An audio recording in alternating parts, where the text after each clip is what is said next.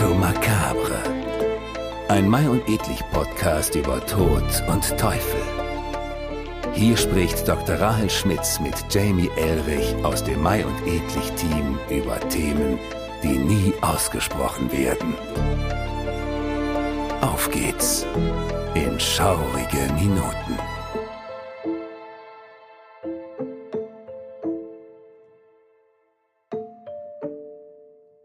Herzlich willkommen zu Memento Macabre, ein Mai und Edlich Podcast über Tod und Teufel. In dieser faszinierenden Episode tauchen wir tief in die Welt der künstlichen Intelligenz, Deepfakes und des Horrors ein.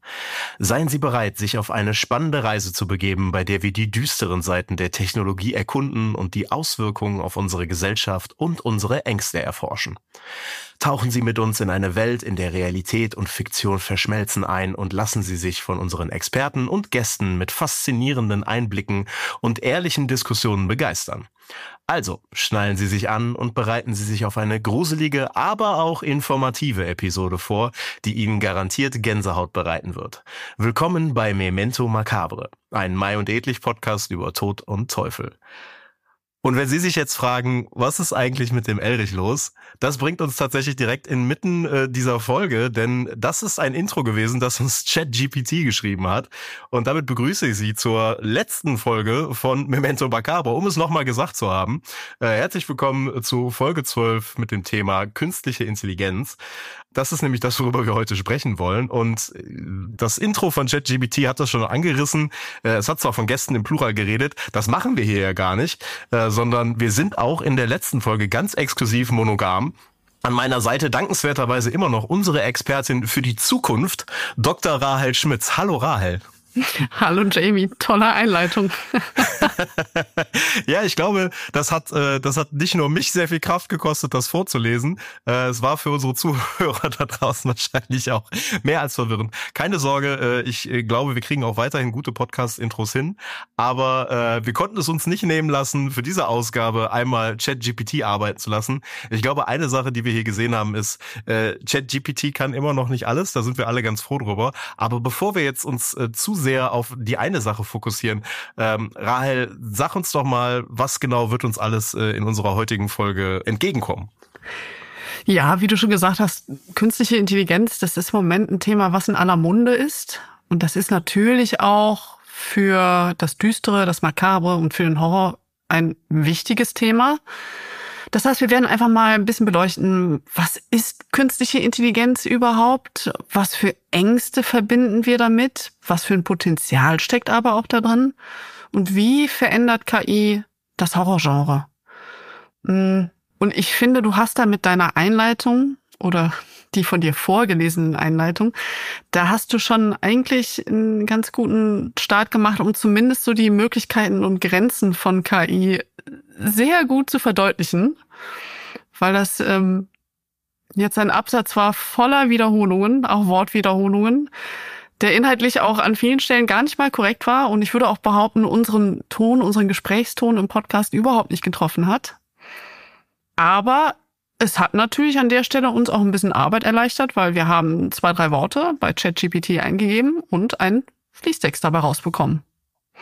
Genau, und ich glaube, das ist auch so ein bisschen gefühlt das Einzige, was wir jetzt da rausziehen konnten. Jedenfalls für das Beispiel. Ähm, du hast es ja gerade schon gesagt, und das führt uns sicherlich auch zu einem der irgendwo Kernthemen in dieser Aussage. Was man gemerkt hat, ist, es fehlt das Gefühl. Ne? Es fehlt so ein bisschen das Verständnis für, für Kontext in gewissen Bereichen, eben dieses, wie du es gerade gesagt hast, wie sprechen wir eigentlich? Was für ein Gefühl wollen wir bei uns in unserer Gesprächssituation zwischen dir und mir, aber natürlich auch für unsere Zuhörer da draußen ähm, erreichen? Und das ist halt was, das, das, das kann eine KI aktuell, oder bleiben wir bei ChatGPT, das kann ChatGPT einfach aktuell noch nicht.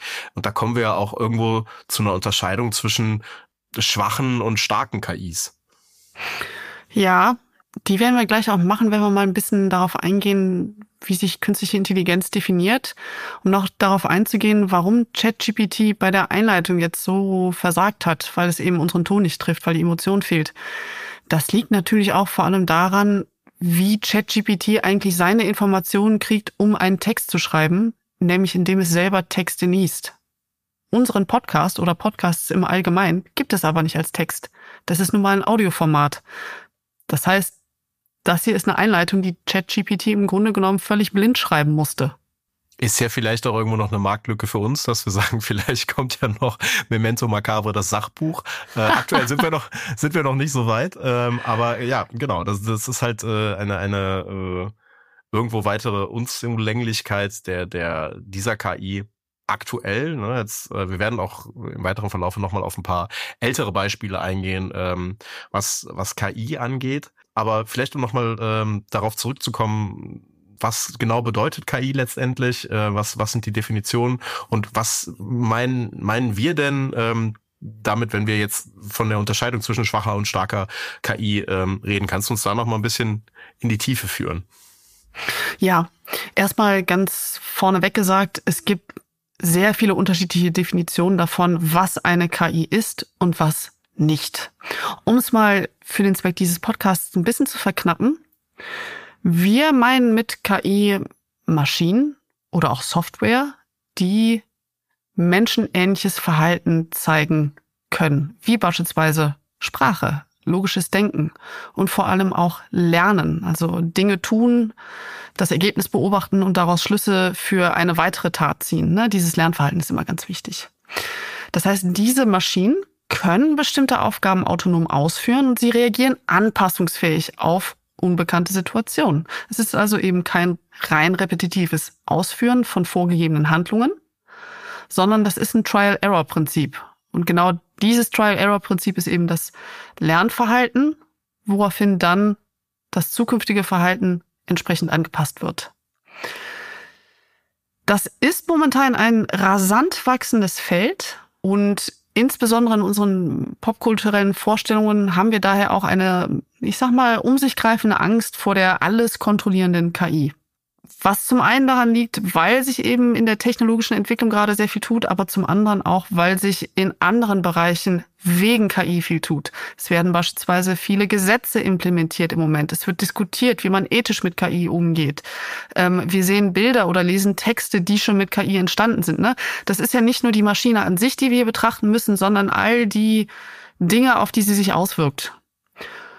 Und deswegen eben dieses Gefühl von, das Thema ist gerade überall und uns fehlen so ein bisschen die Werkzeuge, um damit gut umzugehen.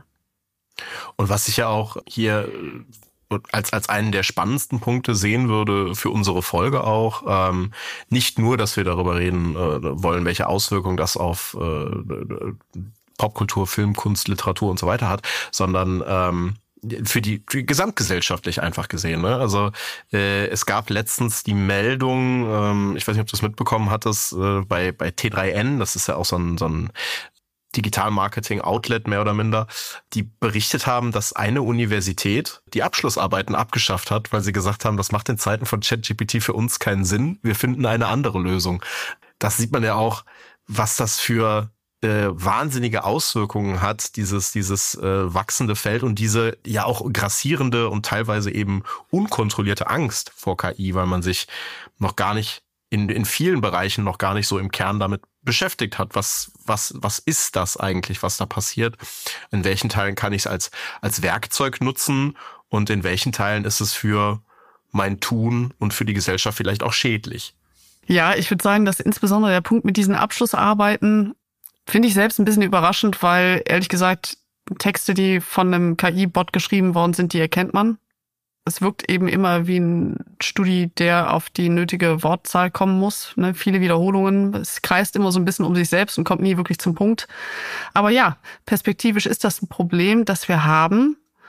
Und es ist ja auch ein Stichwort ähm, von wegen KI nimmt uns perspektivisch unsere Jobs weg, weil es die Jobs besser macht. Das muss man alles mit Vorsicht betrachten. Ähm, erstens, soweit ist die KI noch nicht. Und zweitens, es ist auch nicht alles schlecht daran. Aber ich würde mal sagen, das ist gerade ein ganz guter Aufhänger, um den aktuellen Stand der Dinge zu beleuchten. Und genau da kommt diese Unterscheidung auf, die du eben mal in den Raum geworfen hast, nämlich schwache und starke KI. Das sind zwei Konzepte von künstlicher Intelligenz, wo wir unterscheiden müssen, was kann die künstliche Intelligenz. Eine schwache KI ist eine Maschine oder wie gesagt auch Software, die durchaus an die menschliche Intelligenz herankommt, aber nur in sehr begrenzten Anwendungsgebieten eingesetzt werden kann. Das ist also kein Alleskönner.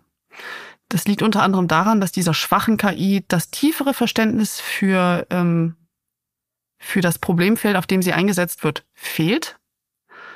Ähm, um mal ein paar Beispiele zu, ne zu nehmen. Zur schwachen KI gehören Navigationssysteme, Spracherkennungssysteme, Texterkennungsprogramme oder auch die Software, die das Microtargeting von Werbung ermöglicht. Man könnte auch sagen, ein Beispiel für schwache KI sind alle KIs, die wir derzeit im Alltag sehen, denn eine starke KI gibt es noch nicht. Das ist ein rein abstraktes, konzeptuelles ähm, Vorhaben. Die starke KI ist nämlich ähm, dann eine Maschine, die menschliche Fähigkeiten erreichen und auch übertreffen kann. Und zwar das aus eigenem Antrieb, intelligent, flexibel und problemübergreifend. Das geht also über dieses Lernverhalten für bestimmte Anwendungsgebiete heraus, sondern da kommen wir dann in die Richtung auch von KI, die Emotionen entwickelt, die ein Selbstbewusstsein entwickelt und so weiter und so fort. Das gibt es noch nicht. Und der Grund dafür, dass wir da ja auch nicht sind, ist äh, sicherlich auch ein, ein Stück weit also jedenfalls aus meiner Perspektive, äh, sag mir, ob du das anders siehst, die, die, so, ein, so ein entwicklungsimmanentes Problem, denn um dahin zu kommen, äh, um, um eine KI zu haben, die menschliche Fähigkeiten erreichen und übertreffen kann, problemübergreifend agiert, müssen wir ja vorher auch noch relativ viele ethische Herausforderungen lösen. Was dürfen wir denn alles einer, einer KI erlauben? Also wer sich, wer sich im Literaturbereich damit so ein bisschen auseinandergesetzt hat, es gibt ja die ich will nichts Falsches sagen, es sind diverse Gesetze der Robotik, die äh, Asimov, glaube ich, irgendwann mal niedergeschrieben hat in seinen ja. Science-Fiction-Romanen, ähm, die aber äh, teilweise ja sogar in die Realität übernommen wurden, weil es einfach so grundlegende Herausforderungen sind, die man in Sachen KI und Robotik hat. Ähm, was, was darf ich einem Roboter alles erlauben? Was, was muss so eine Grunddarlegung äh, äh, äh, sein, die, die, die ein ähm, Roboter äh, nicht, nicht machen darf? Also beispielsweise das Thema, er darf einem Menschen niemals wehtun. Ist aber dann wiederum die Frage, das ist jetzt ein Stück weit vorgreifend, kann dann zum Beispiel so ein Roboter im Bereich der, der, der Automatik von Autos arbeiten, wenn ich, äh, wenn ich dieses, dieses äh, Schienengedankenexperiment, moralische Gedankenexperiment da habe. Wenn ich nach links abbiege als Auto, fahre ich fünf Menschen tot, wenn ich nach rechts abbiege nur einen. Kann so eine Maschine jemals in der Lage sein, sowas zu entscheiden? Also das, ich habe jetzt eine sehr komplexe Thematik versucht, in wenigen Sätzen zusammenzufassen. Äh, worauf ich hinaus will, ist im Endeffekt, äh, um zu diesem Thema starke KI hinzukommen, müssen wir als Menschen erstmal noch ganz, ganz viel Gedankenarbeit nicht nur Programm, in Sachen Programmierung äh, erarbeiten, sondern tatsächlich auch in Sachen, was, was, was darf das dann am Ende und was soll das am Ende können? Ja, die Ethik spielt da sicherlich eine Rolle, ähm, wobei ich immer sagen würde, in Literatur und so weiter machen wir uns über Ethik immer früh Gedanken. Das ist auch einer der Gründe, warum das immer ein wichtiges Feld bleiben wird. Literatur, Film und so weiter, das sind alles Gedankenexperimente. Ne? Was wäre, wenn Szenarien, an der wir auch so gewisse ethische Regeln eben dran erproben können. Das ist auch einer der Gründe, warum wir Geisteswissenschaftler durchaus wichtig sind für die Gesellschaft. Weil wir sehr das viel. Finde ich auch wichtig, das nochmal zu sagen. Danke.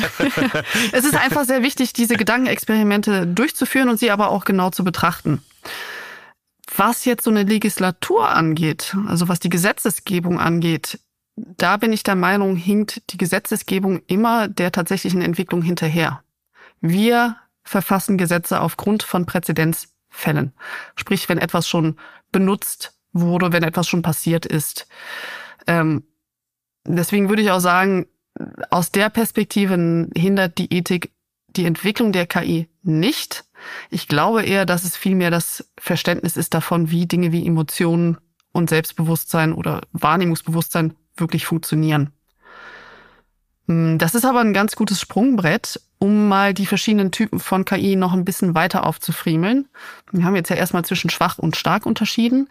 Die werden aber beide nochmal in zwei Unterkategorien unterschieden. Nämlich auf der schwachen Seite gibt es zunächst den Typ 1, T1. Das sind rein reaktive Maschinen, wie beispielsweise ein Schachcomputer, das ist auch die Art von KI, die Videospiele nutzen, schon seit quasi immer. wie Space Invaders aus 78, Pac-Man von 1980. Ne, so alt ist KI schon und älter. Das ist kein neues Phänomen.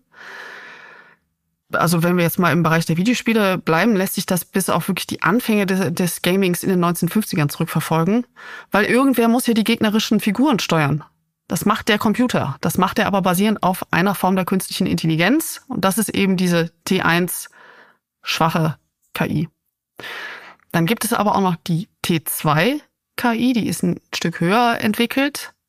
Das sind auch immer noch reaktive Maschinen, aber mit einer Speicherkapazität. Das heißt, sie lernen aus vergangenen Ereignissen, weil sie diese Ergebnisse von wie, was ihre Handlungen da ausgelöst haben in der Vergangenheit, sich merken können.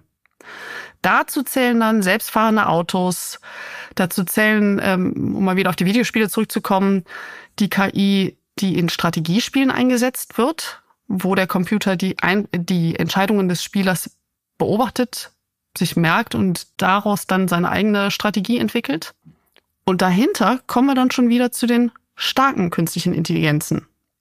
T3 wäre die sogenannte Theory of Mind KI. Also Theory of Mind, das ist ein Begriff aus der Psychologie und der beschreibt die Fähigkeit, mentale Zustände als Ursache eines bestimmten Verhaltens zu erkennen.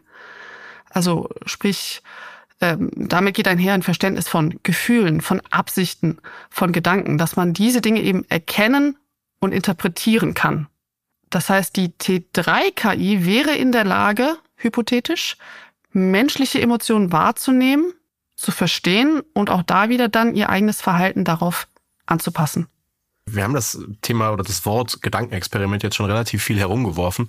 Was ich äh, ganz spannend finde hier bei dem Thema Theory of Mind ist ja die die die das Gedankenexperiment ab wann sind Emotionen einer Maschine oder Emotionen vielleicht auch per se äh, denn wirklich Emotionen? Also sind Emotionen nicht immer nur ein erlerntes Verhalten von Wahrscheinlichkeiten, nach dem Motto, also um jetzt in der Programmiersprache zu bleiben, if this then that. Das ist so ein bisschen das, äh, wo es ja dann übergeht in, in diese sehr theoretischen Fragen, die ja also zum einen auch auf den Menschen Bezug haben, aber natürlich auch auf die KI. Das, das ist das eine. Und ein Gedanken muss ich noch eben loswerden zu dem Thema der schwachen KIs, also T1 und T2, was du gerade eben schon aufgegriffen hast. Du sagtest selbst bei dem Thema T1, äh, die ja noch zu dem Bereich der schwächsten KI quasi gehören, gehören ja solche Sachen wie Schachcomputer. Und wenn mhm. ich mir überlege, wie, wie lange wir als Menschheit versucht haben, Schachcomputer zu besiegen, also wenn man irgendwie an das ganze Thema Deep Blue damals denkt, da bin ich schon fast, fast ein bisschen gegruselt, dass das die, dass das die niedrigste Hürde ist. Ähm, aber das, das nur mal äh, nebenher. Aber wie gesagt, dieses Gedankenexperiment mit den ähm, Emotionen und ab wann sind Emotionen wirklich eben genau das und nicht nur ein erlerntes Verhalten von Wahrscheinlichkeiten, äh, gerade bei einer KI, finde ich äh, total spannend. Das verdeutlicht aber auch den Punkt, den ich vorhin meinte, weil woher weißt du denn, dass es bei dir als Mensch anders ist?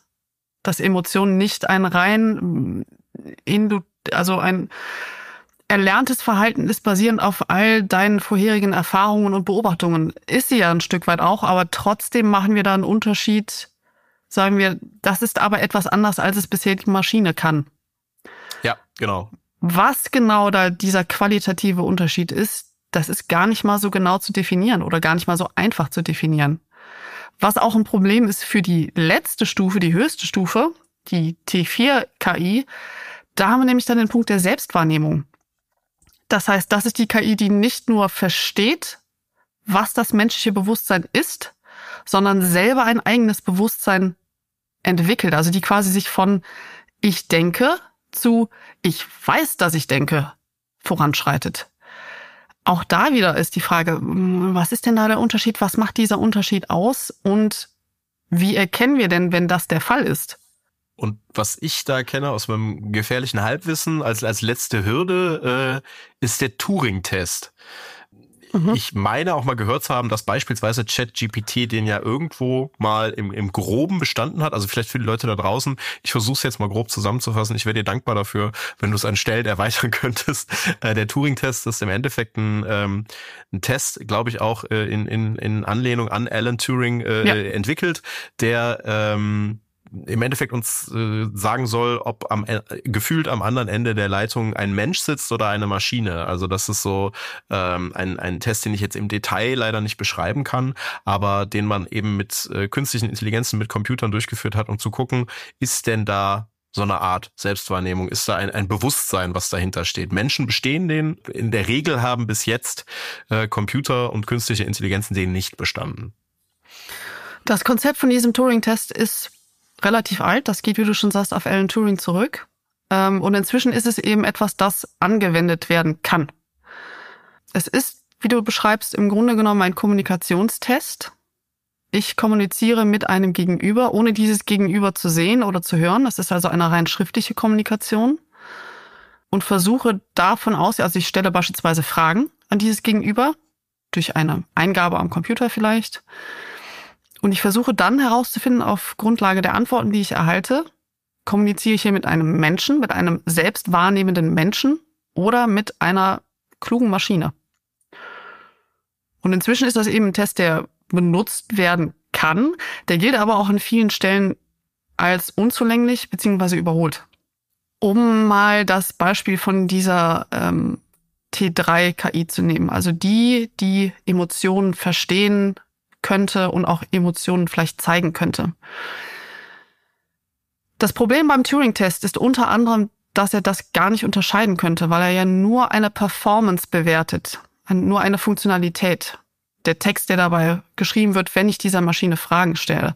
Der Turing-Test könnte aber nicht unterscheiden, ist das dieses erlernte repetitive Verhalten oder ist das wieder ein intrinsischer, eine intrinsische Aussage, die quasi aus der Maschine an sich kommt? Deutet das auf Emotionen hin? Deutet das auf ein Bewusstsein hin? Das ist im Test überhaupt nicht vorgesehen, dass das unterschieden wird. Bei ChatGPT ist es so, also es gibt Maschinen, die haben diesen Test bestanden. Inwiefern ChatGPT dazugehört, weiß ich nicht. Hängt wahrscheinlich immer davon ab, wie lange man sich mit der KI unterhält. Denn es gibt einfach sehr gezielte Fragen, die man stellen kann, die KI früher oder später in die Knie zwingen werden. Unter anderem, da kommen wir wahrscheinlich gleich auch noch im Detail drauf zu sprechen, wo man beispielsweise immer gut dran feststellen kann, dass man nicht mit einem echten Menschen spricht, ist, dass die KI nicht in der Lage ist zuzugeben, wenn sie etwas nicht weiß. Das liegt aber daran, weil der KI ein Konzept von richtig oder falsch fehlt. Sie gibt nicht die richtige Antwort, sie gibt die wahrscheinlichste Antwort, basierend eben auf Beobachtungen, die sie gemacht hat. Jetzt muss ich dazu natürlich einmal einschmeißen. Ich kenne auch sehr viele Menschen, die das nicht können, äh, zu, zuzugeben, wenn sie etwas nicht wissen. Aber du hast natürlich völlig recht. Äh, in der Grundlage äh, geht es auch hier bei der KI natürlich äh, eben um das Verständnis von, von richtig und falsch. Was ich vielleicht einmal noch zur, zur, zur, zur Einordnung zwischendurch ganz wichtig finde. Wir haben jetzt äh, ganz, ganz viel über ChatGPT geredet. Aber wir müssen auch ein Stück weit davon ausgehen, dass eben nicht vielleicht alle zu 100 Prozent da draußen wissen, was ist das eigentlich? Ja. Äh, was, was kann das eigentlich und was kann das tun? Kannst du äh, für diejenigen da draußen, die das, die das nicht eben wissen, was genau ChatGPT ist, äh, das Ganze einmal kurz einordnen und äh, ab, die Leute abholen? Ja, klar. Also ganz kurz gesagt, ChatGPT ist ein KI-basierter Textbot. Das ist also ein Tool, das ich online benutzen kann. Und dieses Tool schlägt seit November 2022 Wellen. Weil ab da können sich alle dafür anmelden und dann eben kostenfrei ChatGPT nutzen. Das funktioniert so, dass ich in diesem Textbot ähm, Parameter nenne. Das sind sogenannte Prompts. Das habe ich beispielsweise gemacht, um diese Einleitung, die du am Anfang äh, verlesen hast, verfassen zu lassen, wo ich ihm geschrieben habe als Fließtext. Äh, schreib mir eine Einleitung für den Podcast äh, Memento Macabre, ein Mai und Edlich Podcast über Tod und Teufel, für eine Folge, die sich befassen wird mit dem Thema X, Y und Z. Ne? Das ist die Eingabe, die ich gemacht habe und als Antwort habe ich diesen kompletten Text gekriegt, den wir zum, zum Anfang gehört haben. Man könnte das eben auch nutzen, um zu sagen, schreib mir eine Hausarbeit von der und der Länge zu dem und dem Thema. Das sind alles Dinge, für die ChatGPT bereits genutzt wurde. Also für Betrug an Schule, Universität, aber auch bei Jobbewerbungen beispielsweise, in Dating-Apps, im Journalismus. Der Medienkonzern Ippen Media hat sich da beispielsweise sehr unbeliebt mitgemacht, dass ähm, Texte veröffentlicht wurden, die nicht so ganz Sinn ergeben haben, wo sich dann herausgestellt hatte, ja, die waren KI verfasst und sind nicht nochmal geprüft worden. Ähm, es wurde auch schon genutzt, um Malware programmieren zu lassen, also Computerviren und Würmer. Das ist deswegen eine spannende Anwendungsweise und eine potenziell sehr schädliche, weil die KI wird ja nicht müde. ChatGPT muss nicht schlafen. Das heißt, man kann der KI an der Stelle auch sagen, schreib mir Malware und schreib dann immer weitere Varianten, also Mutationen quasi, womit das Virus aber auch immer wieder neue Gefahr wird, beziehungsweise permanent eine Gefahr bleibt, weil sie eben die, die, die Antivirenprogramme müssen dann auch immer wieder geupdatet werden, passend zu dem Tempo, wo, wo eben ChatGPT schon wieder eine neue Mutation ausgeworfen hat. Und noch so ein Beispiel, wofür ChatGPT gerne kritisiert wird, ist, dass es eben droht, Autoren zu ersetzen. Ob das jetzt im Journalismusbereich ist, wie wir das eben hatten, oder im, auch im Social-Media-Bereich.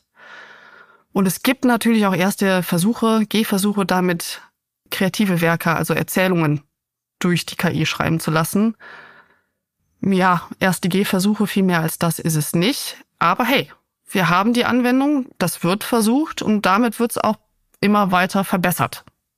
Was mir als erstes dazu eingefallen ist zu dem Thema äh, äh Gehversuche mit kreativen Werken ist, ich weiß, dass es, ähm, wer es kennt, äh, Twitch, die, die, die, die Streaming-Plattform, da gibt es, glaube ich, zumindest zwei Kanäle, die eine ganze Zeit lang das mit KI gemacht haben. Nämlich äh, ein Kanal, der die Serie Seinfeld quasi erweitert hat. Die haben äh, Drehbücher, also die haben eine KI Drehbücher von Seinfeld schreiben lassen und äh, auch die haben quasi die wahrscheinlichsten Seinfeld-Antworten und Charakterantworten äh, da aufgegriffen, was zu absolut hanebüchenden Drehbüchern natürlich geführt hat. Also wer, wer die Serie Seinfeld kennt, die hat natürlich einen sehr, äh, sehr eigenen, teilweise relativ trockenen Humor, also auch alles, was daraus äh, äh, dann irgendwie abgeleitet wurde, wie beispielsweise Frasier.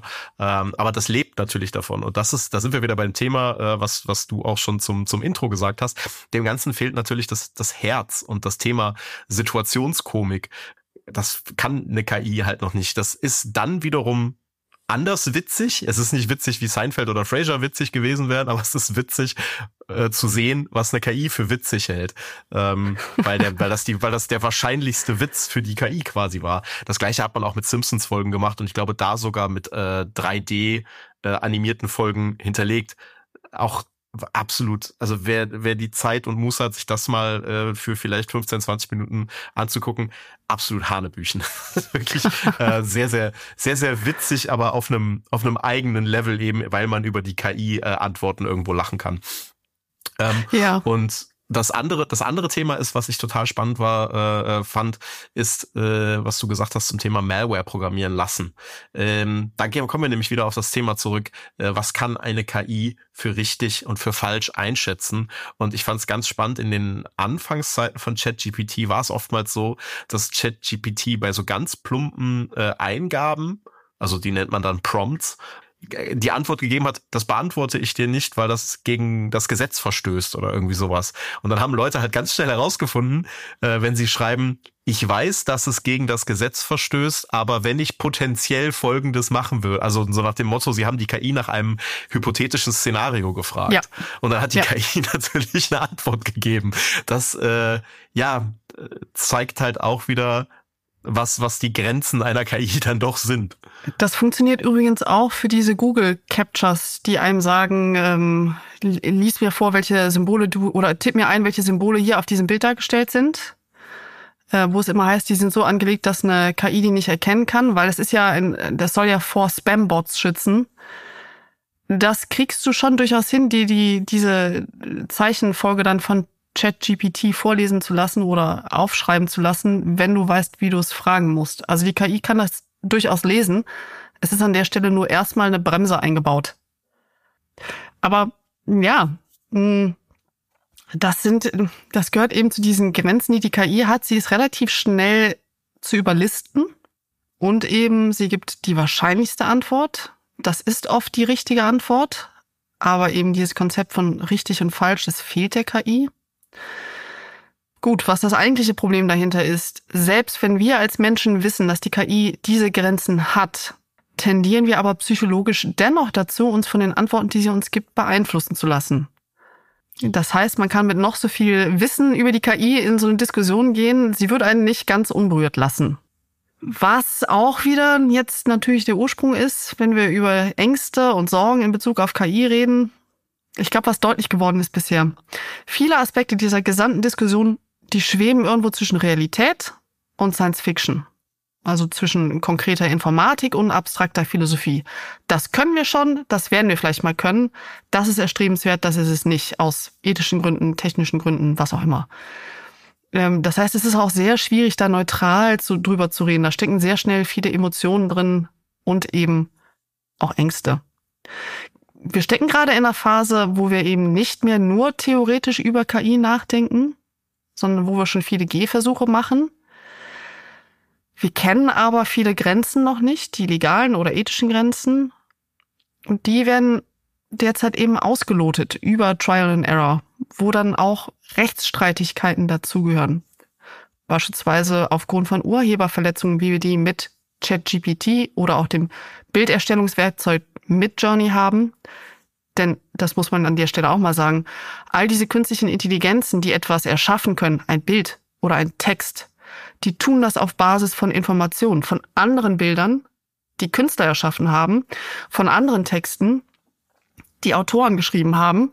Diese Leute werden aber nicht um Erlaubnis gebeten, dass daraus jetzt was Neues entstanden wird. Deswegen beispielsweise Schriftsteller wie ähm, George R. R. Martin oder auch John Grisham einen Rechtsstreit angefangen haben.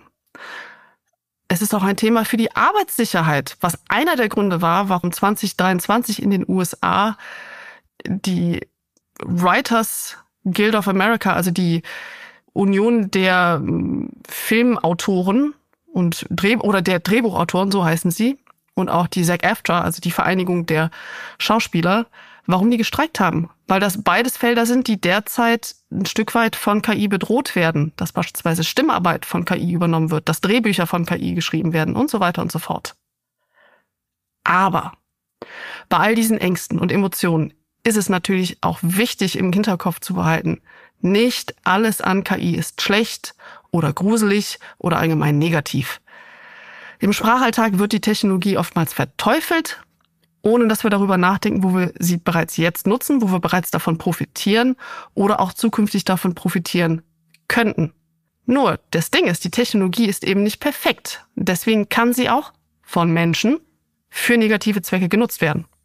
Ja, das ist auf jeden Fall ein ganz wichtiger Punkt. Wenn mich so auch privat kennt, ich glaube, gerade meine Freunde würden äh, äh, mir hier sehr oft sagen, ich, ich habe einen Satz, den ich da bei sowas immer wieder wiederhole, und das ist äh, Marshall McLuhans Medientheorie. Äh, jedes neue Medium gibt einem alten einen neuen Platz im System.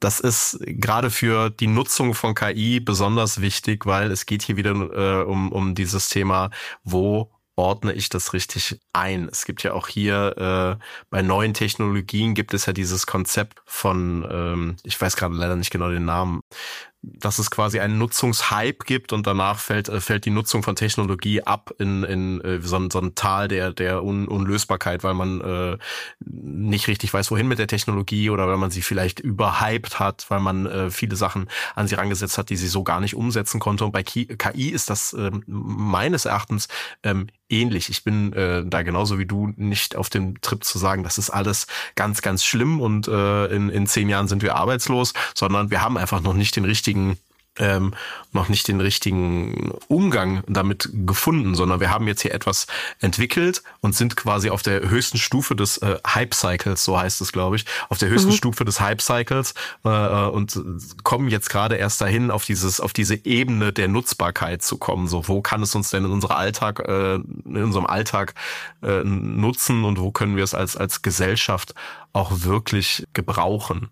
Ja, das ist ein schönes Bild und mm, da wird einfach auch die Zeit viel bringen. Aber wir sind ja hier immer noch in einem Horror-Podcast oder zumindest in einem makabren Podcast.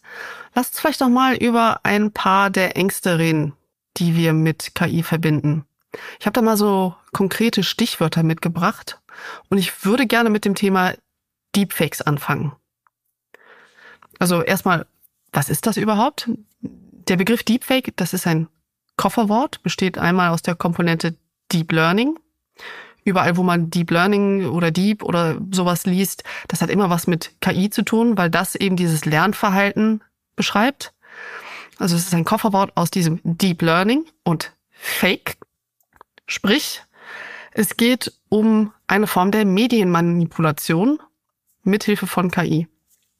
Fotos, Videos, Audiodateien und so weiter und so fort werden täuschend echt verfälscht oder auch gänzlich neu erschaffen.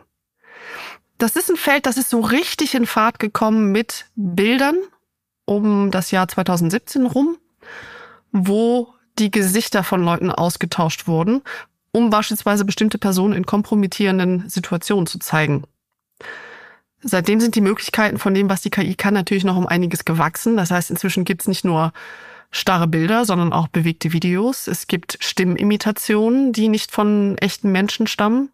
Womit wir natürlich das Problem haben, und das ist ein super Potenzial fürs Horrorgenre, Realität auf wackeligen Beinen. Wem können wir da noch trauen? Welche Videos und welche Bilder sind überhaupt echt? Bloß weil etwas realistisch aussieht, muss das eben heutzutage aufgrund von KI nicht mehr realistisch sein. Das heißt, wir können unserer Wirklichkeitswahrnehmung nur noch bedingt trauen. Ich glaube, was wir in dem Zusammenhang oder woran sich viele vielleicht auch in dem Zusammenhang äh, erinnern, um, um ein Bild äh, oder ein Beispiel aus der aus der äh, echten Gesellschaft einmal zu nehmen, ist ähm, damals das Thema Varoufake, wer das noch kennt. Ähm, der griechische Finanzminister äh, Varoufakis, der damals äh, von Jan Böhmermann mehr oder minder hops genommen wurde, aber trotzdem als als EU-weit relativ bekannter und irgendwo auch wichtiger äh, Politiker, gerade in, in Sachen der griechischen Situation, äh, Finanzsituation damals, ähm, wurde äh, in einem Video gezeigt, wie er den, den Mittelfinger in die Kamera zeigte, wo es um äh, das Thema EU-Finanzen, Deutschland und so weiter ging. Und das war natürlich damals ein Riesenskandal. Ähm, mhm. Das hat man komplett aufgenommen, ohne das irgendwie zu hinterfragen, weil das Konzept von Deepfake, äh, äh einem, einem gefälschten Videomaterial, überhaupt nicht bekannt war. Und im Endeffekt zeigte sich dann, oder, oder das Team rund um Jan Böhmermann zeigte dann, das waren wir. Wir haben dieses Videomaterial gefälscht, um zu zeigen, wie einfach das ist. Und mhm. ähm, das, das war natürlich damals äh, augenöffnend für viele. Ja, das ist ein sehr wichtiges Beispiel und auch wieder da das Thema, ja, wir haben dann gemerkt, wir müssen uns damit befassen. Es hat den Präzedenzfall gegeben. Und erst danach fangen wir an zu überlegen, okay, was müssen wir denn jetzt für Instanzen da in Bewegung setzen, damit wir das verhindern können? Naja, aber ähm, solche Fragen nach der Wirklichkeit sind ein altbekanntes Thema im Gruselgenre. Ähm, das erste Beispiel, was wahrscheinlich den Leuten einfällt an der Stelle, ist der Film Matrix aus dem Jahr 1999, äh, wo irgendwo ja auch die Frage gestellt wird, welche Rolle es überhaupt spielt, ob wir jetzt in der Wirklichkeit existieren oder in einer Simulation. Ähm, das ist ja die Story von Matrix, dass die Menschen feststellen, wir leben in einer von Maschinen geschaffenen virtuellen Realität. In Wahrheit leben wir alle in Wassertanks und sind die Energie, auf, mit der diese Maschinen existieren können. In der virtuellen Realität können die Menschen aber ein, in Anführungszeichen, normales und glückliches Leben leben. Spielt es dann eine Rolle, ob es die Realität ist oder nicht? Und inwiefern können wir auch jetzt schon als, als Publikum, das ist natürlich ein sehr philosophischer Film, aber inwiefern können wir auch jetzt uns darauf verlassen, dass wir überhaupt in der Realität in Anführungszeichen leben? Tatsächlich ist das Thema aber nochmal um einiges älter als dieser Film, ähm, denn dazu zählen auch Vorstellungen von Doppelgängern, die die eigene Identität Stück für Stück übernehmen. Also das gibt's schon bei Edgar Allan Poe, beispielsweise in seiner Kurzgeschichte William Wilson. Das gibt's aber auch im Film Wir also im John Peel-Film Wir von 2019, wo eine Familie nachts ganz plötzlich im eigenen Wohnzimmer mit einer anderen Familie konfrontiert wird, die im Grunde genommen ihr verzerrtes Ebenbild ist. Ne, und so gibt es sehr viele Filme, Romane, Kurzgeschichten und so weiter und so fort, die diese Doppelgänger-Thematik haben und damit auch so ein bisschen ja das Thema von die eigenen Schattenseiten entdecken und damit konfrontiert werden, aufgreifen. Aber auch da wieder die Unterscheidung zwischen ich und andere, was ja auch das Problem bei Deepfakes ist, gerade wenn man sich selber dann auf einmal davon betroffen sieht, ist das jetzt passiert oder nicht? Man meint immer die Antwort zu wissen, aber trotzdem, da gibt's ja ein Bild, da gibt's ein Video. Ja. Also ich finde es ja auch spannend, also wir sind ja auch der Podcast, der auf jeden Fall sehr gerne in der in der Historie des Grusels einmal äh, gräbt und äh, du hattest Edgar Allan Poe so gesagt, ähm, ist ja eben schon ein älteres Beispiel wirklich, wie wir das Ganze im Thema äh, Literatur des äh, Doppelgänger untergebracht haben. Was mir da noch eingefallen ist als als äh, jemand, der äh, gerne mal äh, in den in den in den Untiefen des des Horror Rabbit Holes abtaucht, äh, ist das Thema der Skinwalker. Wer das äh, kennt beziehungsweise wer es nicht kennt, äh, einmal kurz erklärt. Das ist im Endeffekt ein altes äh, ähm, Horrorwesen, das äh, vor allem aus Nordamerika stammt, ähm, wo es den, den Hexen oder Schamanen irgendwie zugeordnet wurde, äh, was im Endeffekt Menschen sind, die die Kraft des Gestaltwandelns besitzen und ähm, ja kannibalistische Tendenzen haben, sagen wir es mal so. Also vor allem ihren Opfern nachstellen, indem sie entweder Verwandte, bekannte Menschen oder eben die Person selber auch einfach abbilden und sagen, äh, das, das bin ich. Also das ist, das ist ein Konzept und den Grusel des, des Doppelgängers, der, der ist schon wirklich wahrlich sehr, sehr alt, was ja irgendwie auch verständlich ist, weil das, so wie du es gesagt hast, es geht immer um dieses, äh, diese Idee von, was macht mich denn letztendlich aus? Und sich dann in, in ich sag mal, in falsch zu sehen eben in Form von so einem Doppelgänger, das geht mit einem sehr starken Kontrollverlust ein. Und der Punkt ja. bei Deepfakes ist es, die schaffen es eben genau dieses Gefühl äh, aus der Fiktion in die Realität zu heben. Zumindest ansatzweise. Ein anderes Stichwort bei den Ängsten, was ich mitgebracht habe, ist das sogenannte Uncanny Valley. Das würde man übersetzen mit ähm, das unheimliche Tal oder das Tal des Unheimlichen. Das ist ein Konzept, das aus der Robotik stammt, findet oder hat ungewollt Einzug gefunden, auch in Videospielen, in Animationsfilmen und im Horrorgenre wird es sehr gezielt eingesetzt. Das Uncanny Valley an sich hat mit KI erstmal nichts zu tun, es wird aber in Zusammenhang damit häufig beobachtet.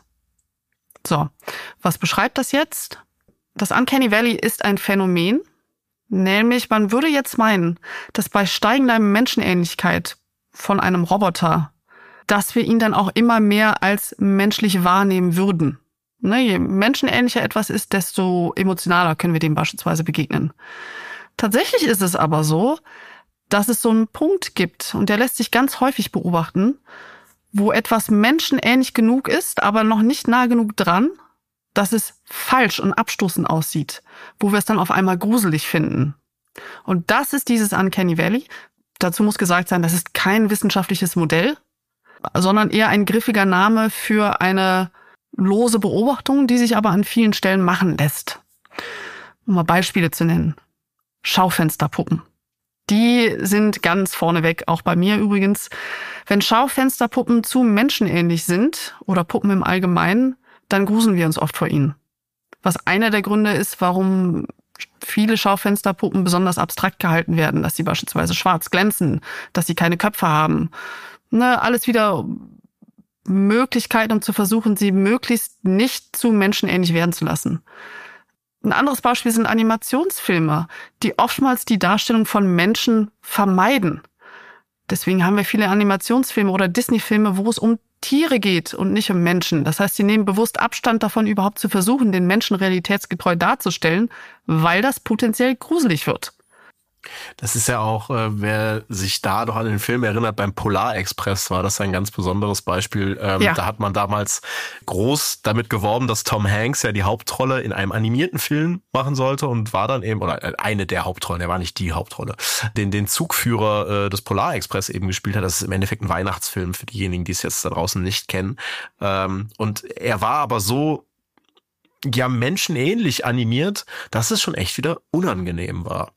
Und ähm, das, das ist auch vielen damals aufgestoßen bei der Bewertung des Films und ähm, ist auch heute, wenn man den heute noch guckt, ähm, der ist für damalige Zeiten gut animiert. Es wirkt einfach sehr gruselig, weil es so menschenähnlich ist.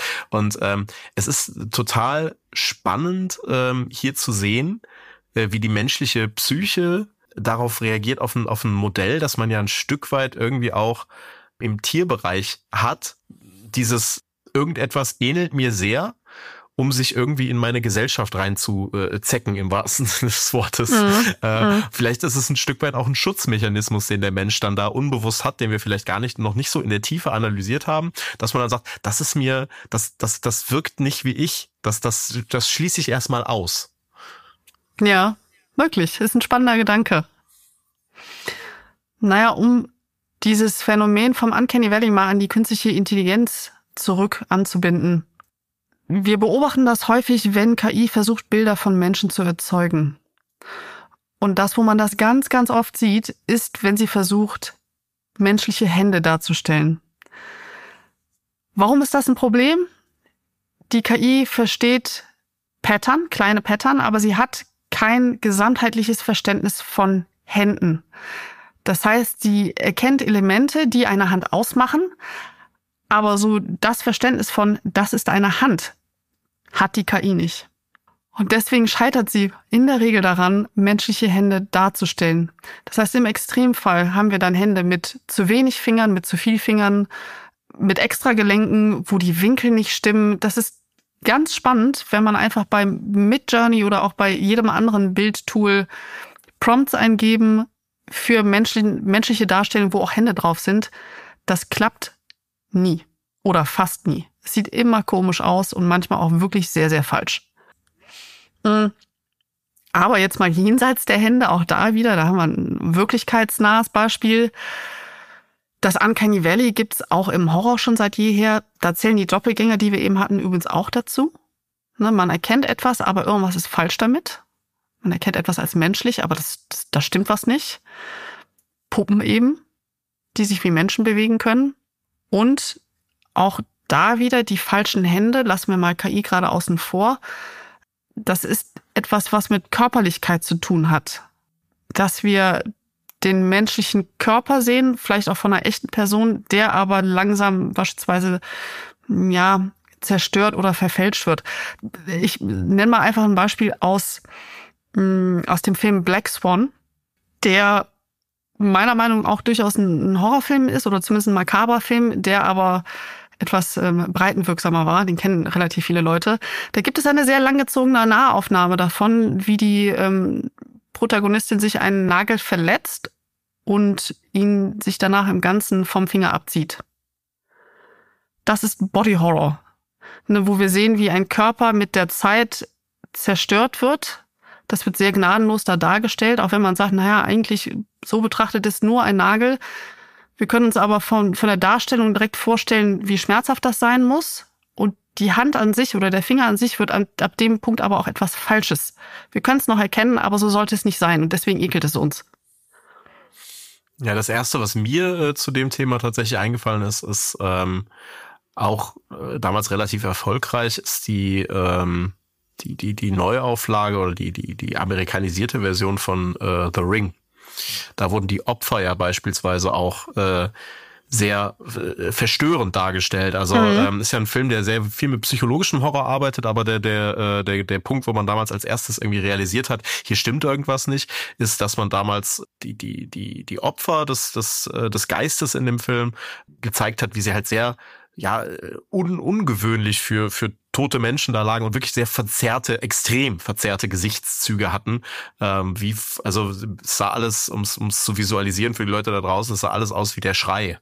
Mhm. Äh, ja. So, und das war einfach auch extrem ungewöhnlich. So, das ist auch äh, sicherlich was, was in diese Richtung geht.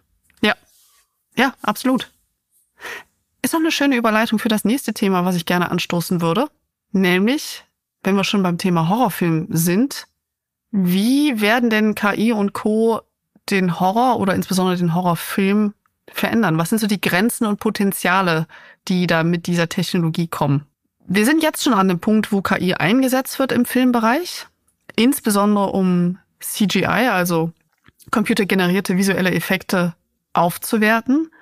Aber das ist noch sehr teuer zum jetzigen Zeitpunkt. Das heißt, das können sich nicht viele Produktionen leisten. Perspektivisch natürlich das wird preiswerter werden, das wird also auch zugänglicher werden. Man kann jetzt da schon die Frage stellen, braucht der Horror diese Technologie denn überhaupt? Und das ist eine Frage, die lässt sich nicht pauschal beantworten. Daher würde ich am liebsten erstmal über ein paar Beispiele reden, wo es denn eben benutzt wurde und was die Konsequenzen davon sind. Hm, das vielleicht berühmteste Beispiel sind die Star Wars-Filme, die neueren. Denn zeitlich gesehen von der, von der Geschichte, die sie erzählen, spielen einige der neueren Filme, Rogue One beispielsweise von 2016, zur oder sogar noch vor der Zeit vom ersten Film, der erschienen ist, 1977, Krieg der Sterne. Das ist aber ein Problem, wenn man die gleichen Charaktere auftauchen lassen will. Weil die sind in der Zeit 40 Jahre älter geworden. Also die Schauspieler. Und was man da gemacht hat, ist, dass man ähm, Prinzessin Leia, gespielt von Carrie Fisher, digital verjüngt hat. Mithilfe von KI. Damit sie in Rogue One eben aussieht wie noch im ursprünglichen Krieg der Sterne. Und dann hat man aber noch einen draufgesetzt, denn Prinzessin Leia hat auch einen Auftritt in Episode 9. Zu dem Zeitpunkt war die Schauspielerin aber bereits verstorben. Das ist, sind also beides schöne Beispiele für diese, für diese Deepfakes, wo eben eine Person verjüngt oder sogar gänzlich hinzugefügt wurde mithilfe von künstlicher Intelligenz. Was ganz ähnliches haben auch die, die, die S-Filme gemacht, die Kinofilme, beziehungsweise eigentlich nur der zweite Teil von 2019. Da gab es das Problem, der erste Teil wurde 2017 gedreht, dann hat es zwei Jahre gedauert, bis der zweite Teil fertig war. Und die Hauptdarsteller sind aber Jugendschauspieler gewesen. Da machen zwei Jahre einen großen Unterschied. Handlungstechnisch sollten diese Filme aber zumindest teilweise gleichzeitig spielen. Das heißt, all diese Jugenddarsteller sind per KI visuell verjüngt worden, damit das visuell noch zusammenpasst. So. Sowohl Star Wars als auch S sind ohne Zweifel Big-Budget-Produktionen. Die hatten das Geld übrig, um sowas zu machen. Die Kosten, die an der Stelle für KI zum Einsatz kamen, kommen für die meisten Filme aber nicht in Frage.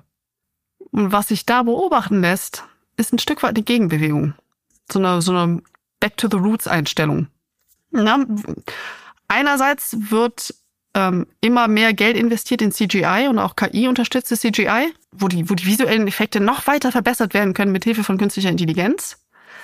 Das führt aber einige Filmemacher dazu, dass sie immer, immer mehr zu konventionellen und handgemachten Tricks zurückkehren.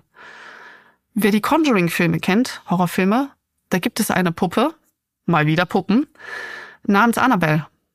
Und die ist eben handgemacht. Das sind handgemachte Tricks, die sind nicht mit CGI äh, erstellt worden, sondern da kehrt der Film oder kehren die Filme zu ganz klassischen Methoden zurück ein Stück weit auch als Antwort auf CGI und KI, weil irgendwo auch wieder, ich persönlich bin immer der Meinung, man sieht es, wenn es ein CGI-Effekt ist, weil die Schauspieler nichts haben, womit sie am Set tatsächlich interagieren konnten. Sie haben vielleicht einen Tennisball. Wenn es eine emotionale Szene ist, ist es sehr schwierig, die überzeugend mit einem Tennisball als Gegenüber zu spielen. Es ist was anderes, wenn man ein Objekt hat, was auch später in der Szene ähnlich so aussehen sollte, mit dem man interagieren kann. Das ist ja auch, glaube ich, ähm, wer das Beispiel kennt, ich meine, das war damals Christopher Lee, der einen Nervenzusammenbruch auf dem Set bekommen hat, weil er gesagt hat, ich bin Theaterschauspieler und ihr lasst mich hier mit äh, grünen Wänden reden. Ja. Ähm, das ist sicherlich die Herausforderung. Äh, guter Punkt ähm, äh, mit dem mit dem Thema, äh, dass das wie wir wir wieder hin äh, zu den zu den äh, handgemachten Tricks in Anführungszeichen kommen auch anknüpfend an den Punkt zu äh, Star Wars, den du genannt hast mit den Deepfakes, beziehungsweise den, ähm, den CGI-Effekten damals. Ich glaube, einer der Gründe, warum es gerade in Sachen Horror total Sinn macht, ist, dass ähm, die Sachen, die CGI erfordern würden äh, in, in, im, im Horror, in der Regel eine der Hauptrollen besetzen. Mhm. Äh, und deswegen würde es einfach wahnsinnig schlecht funktionieren, um auch wieder auf das Thema Uncanny Valley zurückzugreifen, wenn diese Sachen da den den den den den äh, den Fokus bekommen würden, weil dann würde man irgendwann diese diese dieses Thema Suspension of Disbelief, das würde irgendwann das das würde nicht mehr funktionieren, äh, glaube ich, meine persönliche Meinung, dass dass wenn diese Sachen da in den Fokus gerückt werden, das haben wir äh, beispielsweise auch gesehen Du hattest Star Wars genannt, du hattest auch den Film Rogue One genannt.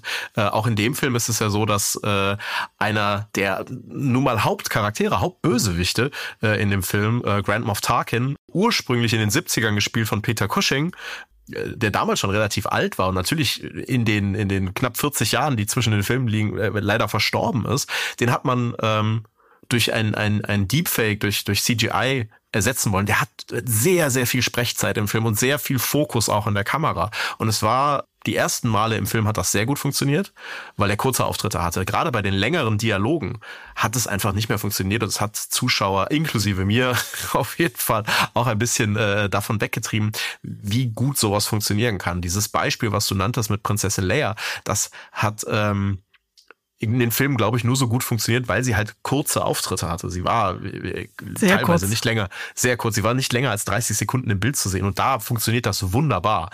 Aber halt da, wo diese, diese längeren Rollen sind, oder jetzt hat man es auch in der Serie ähm, The Mandalorian äh, gesehen, wo man Luke Skywalker wieder auftreten lässt in der jungen Variante, hat man es auch teilweise dann gesehen, dass es eine Herausforderung ist, äh, sowas in den Fokus zu setzen, was halt beim Thema Horror schwierig wäre und das was sicherlich da über über wirklich dieses dieses äh, Thema äh, großes Make-up äh, Maskenbildner und so weiter viel viel besser zu lösen ist und ja auch manchmal äh, nur bedingt äh, auch nötig ist, wenn wir mal an klassische Horror-Designs denken, wie äh, äh, äh, Freddy, äh, Jason äh, ja. und so weiter. Also wirklich sehr, sehr klassische Designs, wo man sagt, da ist ja dieses Thema CGI auch nur bedingt nötig, um es mhm. wirklich authentisch wirken zu lassen. Ja. Das sind schöne Beispiele. Die funktionieren wirklich mit klassischen Special Effects. Da braucht man gar nicht so viel noch am Computer nachzuarbeiten. Ja.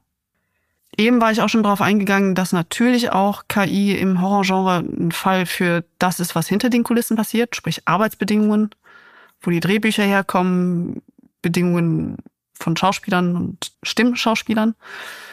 Das sind eben diese zwei Streiks, die ich vorhin genannt hatte, die 2023 dann doch sehr geprägt haben. Die waren wichtig, weil sie zum einen eine Vorbildfunktion für andere Industrien sind, wie wollen wir eigentlich in unserer Industrie künstliche Intelligenz einsetzen? Wo ziehen wir Grenzen?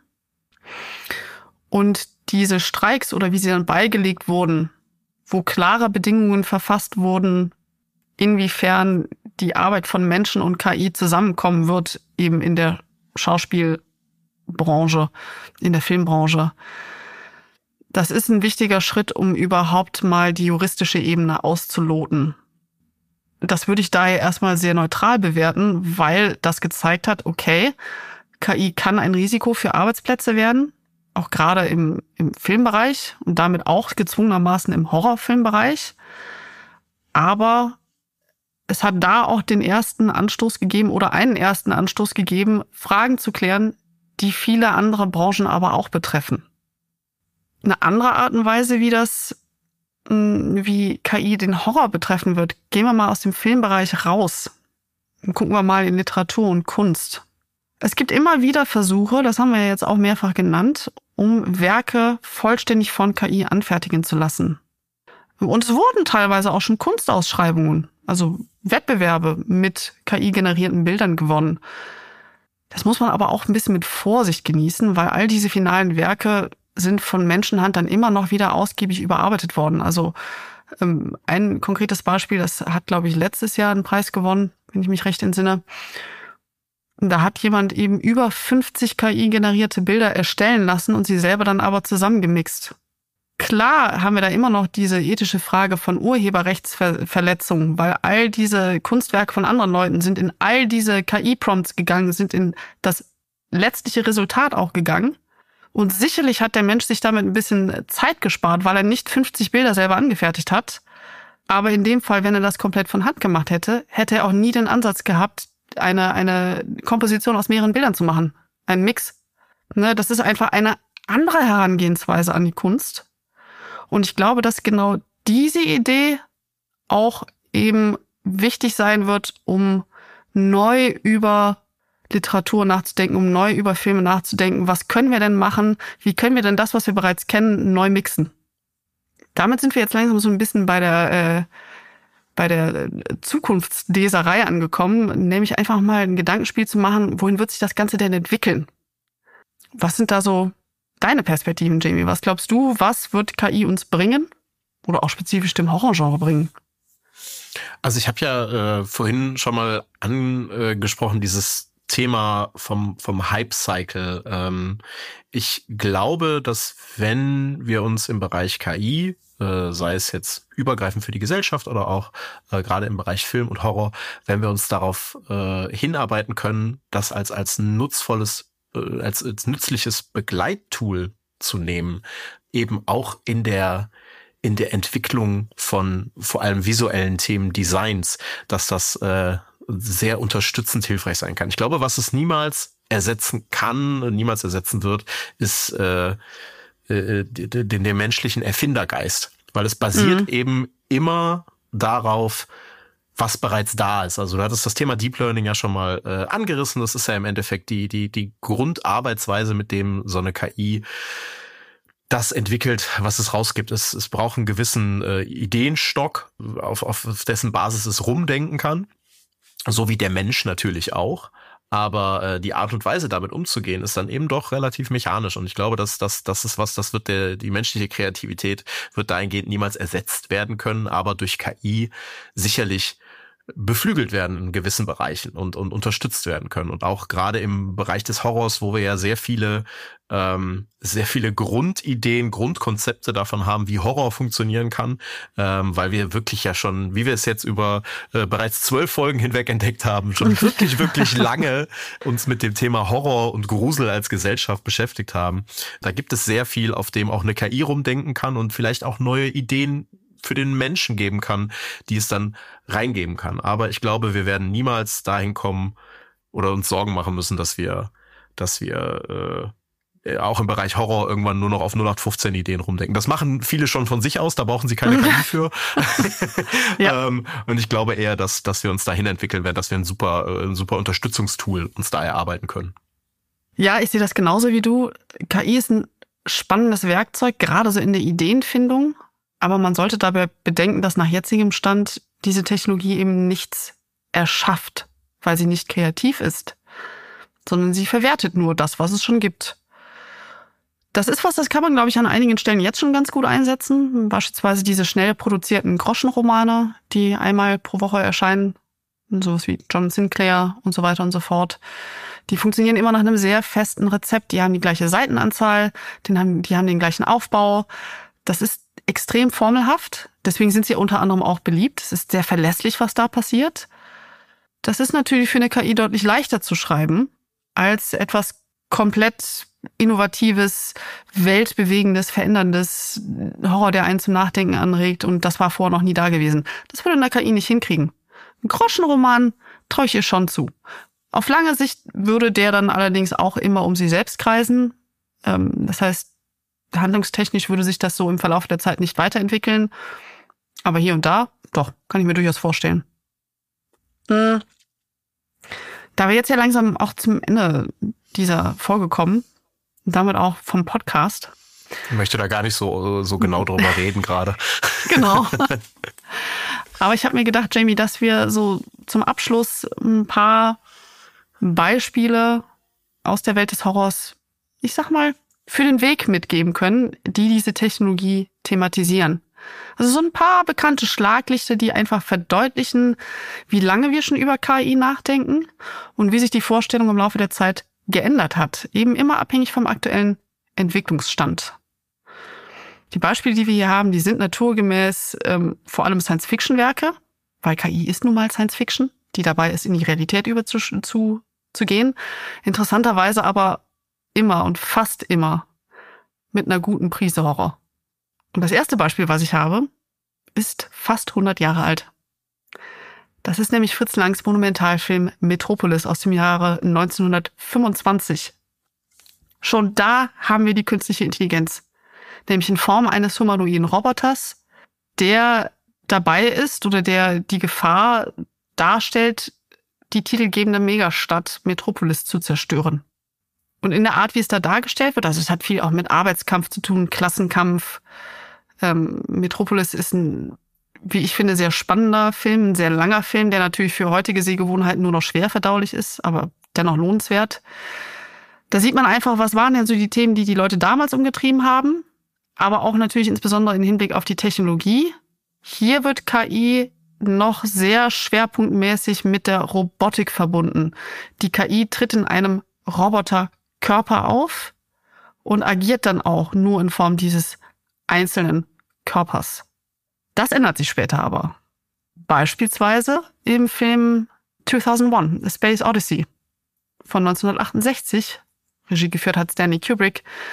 Allerdings basiert das Ganze auf einer Erzählung von Arthur C. Clarke, die dann einen Ticken älter noch ist.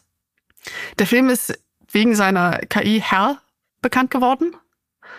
Ähm, und Hal ist schon kein Körper mehr, sondern da haben wir ein Computersystem, ein körperloses Computersystem. Das wird immer durch so ein rotes Auge äh, dargestellt, weil ähm, da gibt's so diese Empfindung von die KI beobachtet uns immer. Sie ist omnipräsent. Und vor allen Dingen, was wir da auch haben, Hal fängt an als ein zuverlässiges Crewmitglied, das eben die Astronauten auf diesem Raumschiff, wo das spielt, unterstützen soll. Und mit und mit schleichen sich dann Fehlfunktionen ein. Das heißt, in diesem Film haben wir nicht nur die KI als körperlos, als ein omnipräsentes Computersystem, also ne, hier kommt die Computertechnologie damit ins Spiel, sondern auch diesen Gedanken von, mag mit einem guten Ansatz angefangen haben, aber Fehler passieren. Technologie ist fehleranfällig weswegen sie dann zu etwas Schlechtem wird. Ein drittes Beispiel habe ich, und da weiß ich, dass du, Jamie, sehr viel zu erzählen haben wirst. Nämlich, wir könnten nicht nicht drüber reden, Terminator von 1984. Endlich. endlich, endlich können wir über Terminator reden. Seit, seit Anfang der Folge warte ich darauf, dass das Wort fällt und wir äh, darüber reden können, dass James Cameron sich irgendwann mal in den 80ern ausgedacht hat, wie wäre es eigentlich, wenn wir einen tödlichen Roboter in die Zukunft, äh, Entschuldigung, in die Vergangenheit schicken, ja. äh, um äh, den Anführer der menschlichen Rebellion auszulöschen. Ist natürlich damals eine Serie gewesen, die äh, vor allem äh, viel mit, mit der Action und dem dem Grusel dieser, dieser äh, für damalige Verhältnisse unzerstörbaren Robotik gearbeitet hat. Also es war so dieses Thema äh, verletzliche Menschlichkeit versus unstoppbare Maschine. Mhm. Ähm, entwickelte sich aber äh, gerade in den späteren Teilen vor allem dahin, Thema Un Unausweichlichkeit einer solchen KI, die in den Filmen dargestellt wird durch, durch äh, Skynet. Das ist ja damals die äh, KI, die in den Filmen dazu geführt hat, dass die Roboter äh, gegen, den, gegen die Menschheit in den Krieg ziehen, weil äh, eben diese KI Skynet äh, gesagt hat, die größte Gefahr für die Menschheit ist die Menschheit. Also muss ich mhm. die Menschheit vor der Menschheit beschützen. Genau. Und äh, ja, das, das ist halt eben so der, der, der Kern der Reihe, ist ja auch irgendwo ein Thema, was wir ganz am Anfang der Folge einmal hatten, wo wir darüber geredet haben, wer wer stoppt denn die Maschine, die so weit oder die KI, die so weit weiterentwickelt ist, äh, dass sie irgendwann sagt, ich muss äh, muss den Menschen vor dem Menschen schützen. Ähm, mhm. Und äh, ist ist halt auch was, was sich auf jeden Fall in den ersten Teilen der Terminator-Reihe sehr spannend angehört hat. Irgendwann hinten raus ist die Reihe, wie so viele Reihen, leider ein bisschen äh, abgedriftet in den Ulk, sagen wir mal. Ja. äh, auch, auch eher unbewusst, aber ähm, natürlich mit einer der der spannendsten rein. Und was ich, ähm, bevor du gleich auf jeden Fall weitermachen kannst, einmal noch mal kurz reinwerfen wollte, ist zum Thema äh, Stanley Kubrick auch äh, nicht nur bedingt Horror, ähm, aber es gab ja auch äh, einer der letzten Filme, der letztendlich dann von Steven Spielberg umgesetzt wurde, äh, AI, künstliche Intelligenz, wo es eben auch äh, darum geht, was macht den Menschen zum Menschen die Kernstory ist, äh, in, in der weit entfernten Zukunft äh, sind äh, künstliche Intelligenzen in äh, menschenähnliche Roboter gesetzt worden. Und eine Familie, die ihren Sohn verloren hat, äh, bekommt einen der ersten Prototypen Kinder, Androiden, äh, Roboter, mehr oder weniger Android quasi zugestellt und der ist schon sehr menschenähnlich und da geht es einfach die ganze Zeit um die Frage, was macht den Menschen aus? Ist irgendwo ist eher ein, ein, ein, ein Drama, aber hat irgendwo auch die Horrorelemente dadurch eben Absolut. Äh, durch, durch, durch den Aspekt, was macht den Menschen zum Menschen. Ja, und war auch dieses dann sehr menschenähnliche Kind. Und das ist ja auch die Frage, ist er, äh, macht es einen Unterschied, ob er ein Mensch ist oder nicht, bloß weil in seinen Adern eben kein Blut fließt. Ähm, aber er wird natürlich sehr entmenschlich behandelt oft. Aber ja. Bei, bei Terminator, du hast eben schon gesagt, oder auf Skynet hin, hingewiesen, da haben wir natürlich wieder einen neuen Impuls von dem, was denn die 1980er umgetrieben hat. Weil der Kern des Übels in der Terminator-Reihe ist eine vernetzte künstliche Intelligenz. Skynet ist, wie das Wort schon sagt, eben eine Netzwerk, ein Netzwerksystem.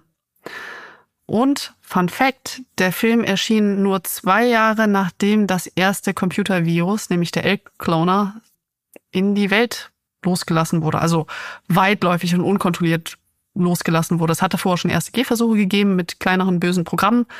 Aber 1982 hat es das erste Mal einen Vorfall gegeben, wo eben so ein Computervirus einfach auf die Menschheit losgelassen wurde.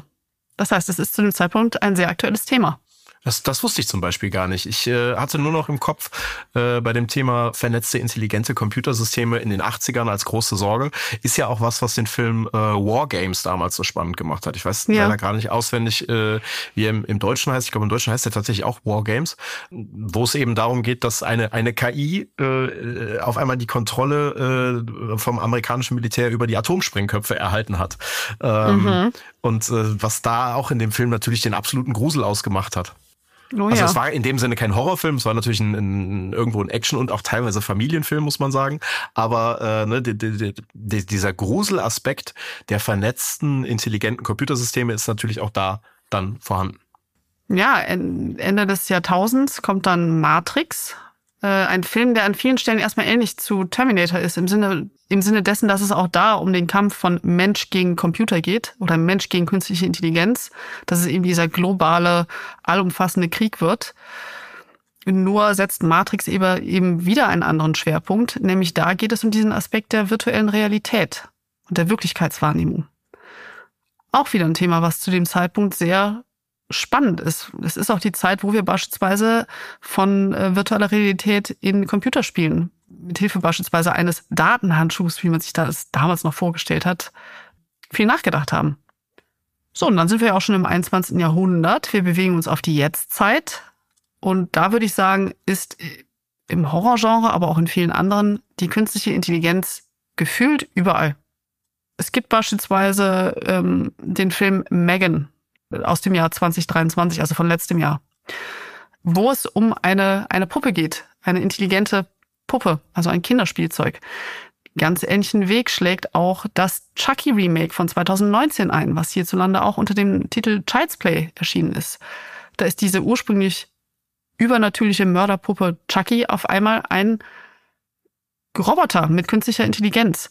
Also ne, ich würde sagen, wenn wir versuchen würden, hier einen Trend zu finden, dann ist es möglicherweise, dass die KI auch vor Kindern keinen Halt mehr macht, weil wir sie in Spielzeug zunehmend integrieren. Hm, ich würde mal sagen, wer sich mehr mit dem Thema befassen möchte, aber nicht so viel Lust auf Filme hat, ich persönlich kann da immer die Erzählungen von Philip K. Dick sehr empfehlen. Der hat sich häufig mit dem Thema künstliche Intelligenz befasst. Auch da wieder ein Stück weit natürlich immer vor dem Hintergrund dessen, was zu seiner Zeit relevant war. Den kennt man von so Filmen wie Blade Runner oder auch Minority Report, weil er hat die literarischen Vorlagen dazu geschrieben. Und jetzt bleibt mir eigentlich nur noch, Jamie, ein Orakel zum Schluss nachzuahmen, nämlich zu überlegen, wo denn die thematische Verbindung von KI und Horror in der Zukunft mal hingehen könnte. Das hängt, wie das bei Horror immer ist, das haben wir jetzt über zwölf Folgen gut etabliert, natürlich immer von den aktuellen Entwicklungen und Ängsten ab was ich mir vorstellen könnte, was so die Themen sind, die in dem Zusammenhang aufkommen werden, ist eben KI, die Menschen ersetzt oder Entscheidungsmöglichkeiten nimmt, die uns faul und unkreativ macht. Ich könnte mir aber auch vorstellen, KI, die weiter unsere Vorstellung oder Wahrnehmung von Information und Glaubwürdigkeit untergräbt. Haben wir an einigen Stellen schon. Aber vor allem, was ich glaube, was somit das spannendste Thema sein wird, ist KI und die ökologischen Folgen weil auch dieser Nachhaltigkeitsaspekt ist gerade ein großes Trendthema. Zu Recht, ist ein wichtiges Thema, Klimakrise und so weiter und so fort.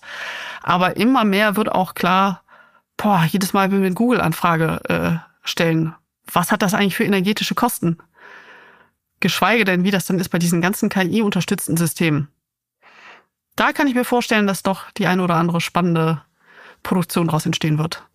Das kann ich mir auch sehr gut vorstellen. Und eine weitere Sache, ähm, damit, damit ich auch mal ein Stück weit orakeln kann. Sehr ähm, gerne. ist, glaube ich, auch äh, etwas, das in einer Black Mirror-Folge sehr gut aufgegriffen ist, was wir jetzt gar nicht so im, im Fokus hatten, nämlich die Themen äh, KI und, und Algorithmus und Bedeutung für die Gesellschaft. Also es gibt eine ah. äh, Black Mirror-Folge, äh, wer das nicht kennt, das ist eine Anthologie von Gruselgeschichten mehr oder minder. Und eine der Gruselgeschichten spielt auch in der nahen Zukunft, wo die Gesellschaft sich dahin entwickelt hat, dass man über Social Media und aus, äh, Außenwirksamkeit äh, einen Status in der Gesellschaft hat. Und ja. äh, ich sage jetzt, ich sage jetzt nicht, dass wir als als Gesellschaft da äh, auf dem direkten Wege hin sind, aber in gewissen Aspekten kann ein Algorithmus äh, natürlich auch immer Wirkung haben auf die eigene Wahrnehmung und auf die eigene Wahrnehmung der Gesellschaft. Und da ein Algorithmus ja irgendwo auch ein Stück weit eine künstliche Intelligenz ist. Äh, ich könnte sie jetzt nicht eins zu eins in unserer T1 bis T4 äh, Verortung verorten, aber wahrscheinlich eher irgendwo bei den Schwachen. Ähm, ja. Äh, ist das, glaube ich, was, was auch für den Horror ein total spannendes äh, Thema ist und da sicherlich nochmal aufgegriffen werden kann. Ja, das geht so ein bisschen in die Richtung von der Wahrnehmung von Informationen, die ich meinte. Aber ich glaube, Algorithmen, das sollte man tatsächlich nochmal ausklammern, weil das eben auch wieder so ein, der Algorithmus, das ist so eine nebulöse Sache von, wie mhm. funktioniert das, was passiert hinter den Kulissen. Wir vergessen schnell, dass wir ohne Algorithmus heute nicht mehr in der Lage wären, das Internet zu benutzen. Es funktioniert einfach nicht. Aber damit sind wir auch komplett abhängig davon. Das, das stimmt. Und mit dieser gruseligen Message müsste man ja fast sagen, das wäre ja nochmal äh, was für eine weitere Folge. Aber leider, leider haben wir uns ja von Anfang an dazu entschieden, dass unsere Miniserie zwölf Folgen hat. Und damit sind wir am Ende dieser Folge angelangt, aber auch am Ende unserer Podcast-Miniserie Memento Macabre. Und ähm, ja, mir hat's sehr, sehr viel Spaß gemacht. Ich habe selber noch sehr viel gelernt auch für mich selber. Es war, äh, ich glaube, wir haben für uns auf jeden Fall, aber ich hoffe auch für euch da draußen, das erreicht, was wir machen wollten. Wir haben Perspektive nochmal gegeben auf das Thema Horror und Gesellschaft und äh, Bedeutung des Horrors und des Grusels auch für die für die Gesellschaft und für für all das, was da dran hängt. Und ähm, ich möchte mich bedanken bei allen, die den Podcast möglich gemacht haben. Äh, dazu gehören unter anderem auch ihr, da draußen, die das halt gehört haben. Äh, ich hoffe, es hat euch Spaß gemacht. Wir würden uns natürlich über Feedback zur gesamten Serie freuen. Schreibt uns gerne auf am besten auf Instagram an @mai und edlich. Darüber werden wir das größte, größte Teil des Feedbacks uns äh, sicherlich anhören können. Ähm, ich möchte mich auch bei dir bedanken, Rahel. Es war äh, mir bei jeder Folge aufs Neue eine Freude. Danke für deinen Input, für deine Expertise und auch für deine Art, die äh, dafür gesorgt hat, dass der Podcast sehr, sehr viel Spaß gemacht hat. Sehr gerne und ja, was soll ich sagen? Ich habe zu danken dafür, dass ich über mein Lieblingsthema Horror reden durfte und vor allen Dingen dabei auch zeigen durfte, wie breit gefächert und wie relevant das Thema ist und dass nicht alles an Horror schlimm und düster ist. Also, danke dir. und ähm, ja, das war jetzt eine Verabschiedung von Herzen. Da haben wir, glaube ich, nicht in den Notizen für aufgeschrieben, wie wir uns hier verabschieden wollen. Es ist immer schwierig, irgendwo ein Ende zu finden, aber wir müssen es jetzt tun und dementsprechend sage ich das mit den Worten, wir machen jetzt hier mal einen Deckel drauf und äh, verabschieden uns, danken euch fürs Zuhören. Vielleicht gibt es ein nächstes Mal, wir wissen es jetzt noch nicht, aber Memento Macabre findet hiermit ein Ende und äh, wir sagen bis dahin. Bis dahin und gruselt euch weiter. Manchmal ist der letzte Satz ein Ende. Ein Ende für immer. Bei diesem Podcast nicht. Das war Memento Macabre, ein Mai und Edlich Podcast über Tod und Teufel. Wer mehr in die Welt von Mai und Edlich eintauchen möchte, klickt einfach mal vorbei auf mai-edlich.de.